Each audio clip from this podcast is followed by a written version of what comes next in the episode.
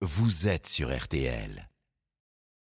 Déserts médicaux, comportements de plus en plus agressifs dans certains, quartiers. La situation se tend entre les médecins et leurs patients. C'est le cas à Marseille pour le docteur Saïd Wichou. Il exerce depuis 15 ans dans le 15e arrondissement, mais il a décidé de fermer son cabinet. Il n'en peut plus des agressions à répétition.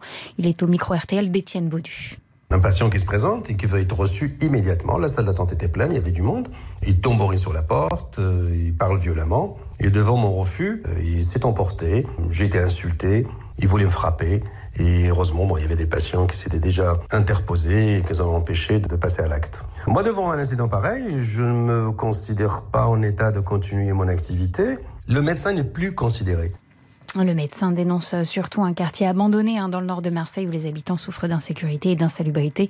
Il va continuer d'exercer, mais dans un autre cabinet qui regroupe plusieurs médecins mmh. pour se sentir plus en sécurité.